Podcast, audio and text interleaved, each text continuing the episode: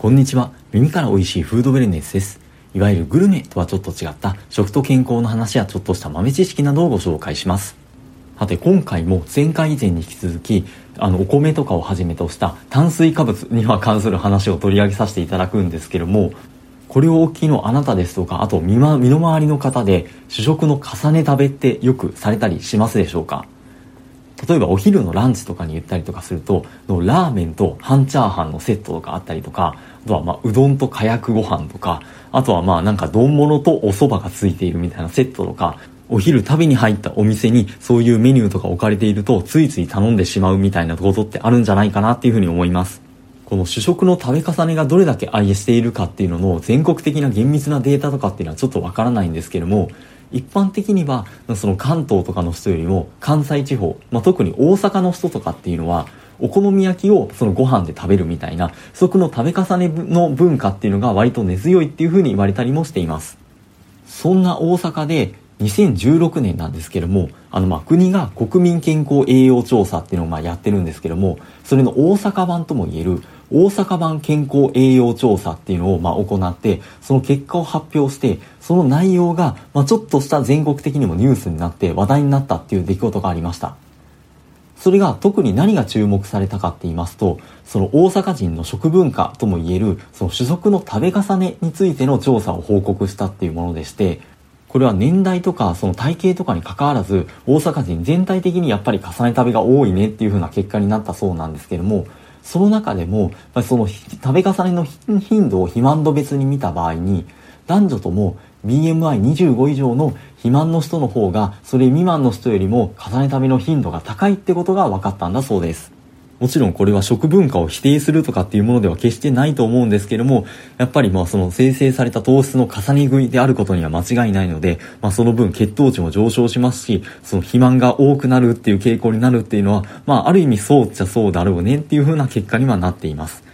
これはもちろん大阪人に限った話ではなくてですね、例えば2012年の研究でもう北陸地方の、まあ、男性、まあ、約2000人を、まあ、あの6年以上追跡した研究とかでもその血糖値が上がりやすい食事、まあ、その GI 値とかで見てるみたいなんですけどもそういう食事をしている人ほど2型糖尿病の発症リスクが高まってさらにまあ肥満傾向にもあるっていうふうなまあデータも出ていたりもしますしあとはまあ前々回の放送でも、やっぱりその白米を食べている量が多いほど2型糖尿病の発症リスクが高いっていう風なデータも分かっているので、まあこれはまあ日本人に共通して言えることなんじゃないかなと思います。そしてこの大阪の調査でさらに面白いのが、重ね食べの頻度だけではなくて、この主食の重ね食べについてどう思いますかっていう意識調査を同時に行っていまして、まあ、その結果によると一番回答として多かったのが太りそうだと思うっていうまあ項目だったんですよ。まあ、うすうす分かっていながらも食べてるみたいな感じですかね。で、2番目に多かったのは、まあ、お腹いっぱいになると思うっていうのなんですけども、それもわかりますね。で、その、それと同じぐらい多かったのが、大阪らしいと思うっていう風な項目でした。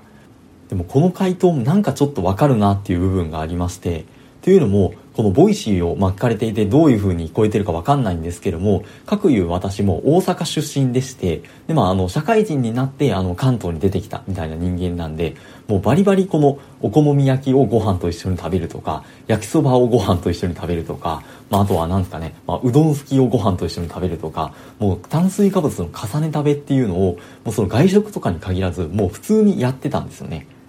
で逆にこのその子供の頃にその関東の人ってそのお好み焼きをご飯をたご飯を食べずにお好み焼きだけで食べるんだよって話を聞いて逆にびっくりした記憶があります。むしろ逆に関東の人はそのお好み焼きっていうおかずをそのご飯を食べずに単独で食べるっていう話を聞いてなんかすごい贅沢なことをしてるなっていうふうなことを思ったって言いますかなんかそういう炭水化物の重ねた目がむしろ正しいんだみたいな風なちょっと考え方を持ってた部分があるような気がします。これは大阪人とかに限らず日本国民全体っていう風に見てもやっぱりその白いお米を食べる文化っていうのがもう根付いてるじゃないですか。もう当たり前のように食べているものなので例えばそれで仮にその白米を食べる量が多いほど糖尿病の発症リスクが高いとかって言われてもじゃあそれを買いましょうって言われてもなかなかそうならないと思うんですよね。むしろすごい抵抗が強いんじゃないかなっていうふうに思います。なのでその食事とそのなんかマインドというかその気持ちとか考え方の問題って結構深く根付いてると思うんですよね。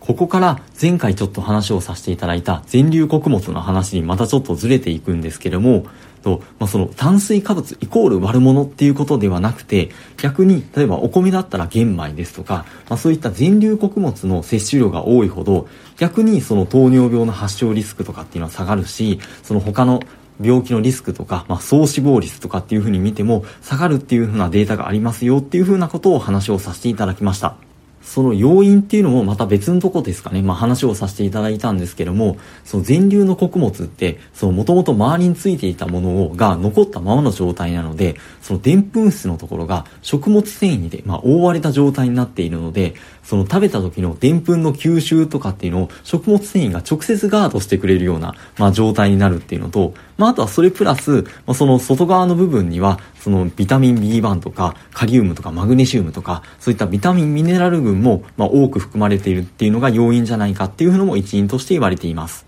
あと、それと別で、まあ、ちょっと面白いような研究っていうのもありまして、これまあイギリスで行われた食事調査で、まあ18歳以上の成人1502人を対象に全粒穀物の摂取量と、とはまあそれ以外のまあ食品群とか、まあ栄養素とかの摂取量との関連を調べましたよっていうものがあるんですけども、それによると、全粒穀物をまあ摂取しないグループの人たちと比べて、まあ、その全粒穀物の摂取量が増えていけばいくほど、その人たちのその果物とか魚介類とか、まあ、野菜とか、まあ、ちょっとまあその健康効果の高いものの、まあ、摂取量っていうのも同時に増えていく傾向があるっていうふうなことが見られました。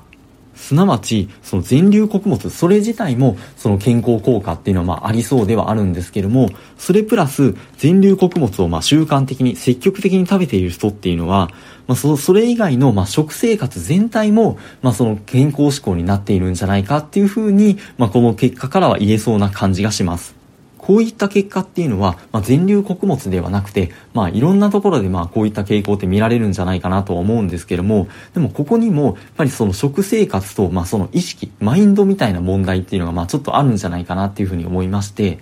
先ほどの大阪の、まあ、食事の、主食の重ね食べの、まあ、あの、金、あの、報告でも、まあ、食の重ね食べっていうのが、まあ、あの、太りそうっていうのことを、まあ、意識しつつも、やっぱりそのなんか大阪らしい食べ方だよねっていう風な、まあ、意識があるので、まあ、その主食の重ね食べが多いっていう風な、まあ、結果になっていたってところだったんですけども、お好み焼きはあくまでおかずでご飯とセットなんだ、みたいなんですとか、まああとはその、まあ大阪人に限らず、まあ、もうそのご飯といえばもう白いお米に決まってるんだ、みたいな、その今までやっぱりずっと続けてきたから、まあそれがいいんだっていう風な、まあちょっと発想があって、まあどうしてもなかなかそれが変わらないっていう風なところはあるとは思うんですけども、太りそうって薄々感じながら食べ続けるとかっていうよりは、例えばその主食の重ね食べの頻度を少し、まあ、減らしてみるとかですとか、まあ、あとはまあちょっと機会があったら、まあ、その玄米とか全粒穀物をまあちょろっと取り入れてみたりですとか、まあそういった、まあその現状、今までの食習慣にとられない、まあちょっと新しい、まあその健康的な食習慣をちょろっと取り入れることで、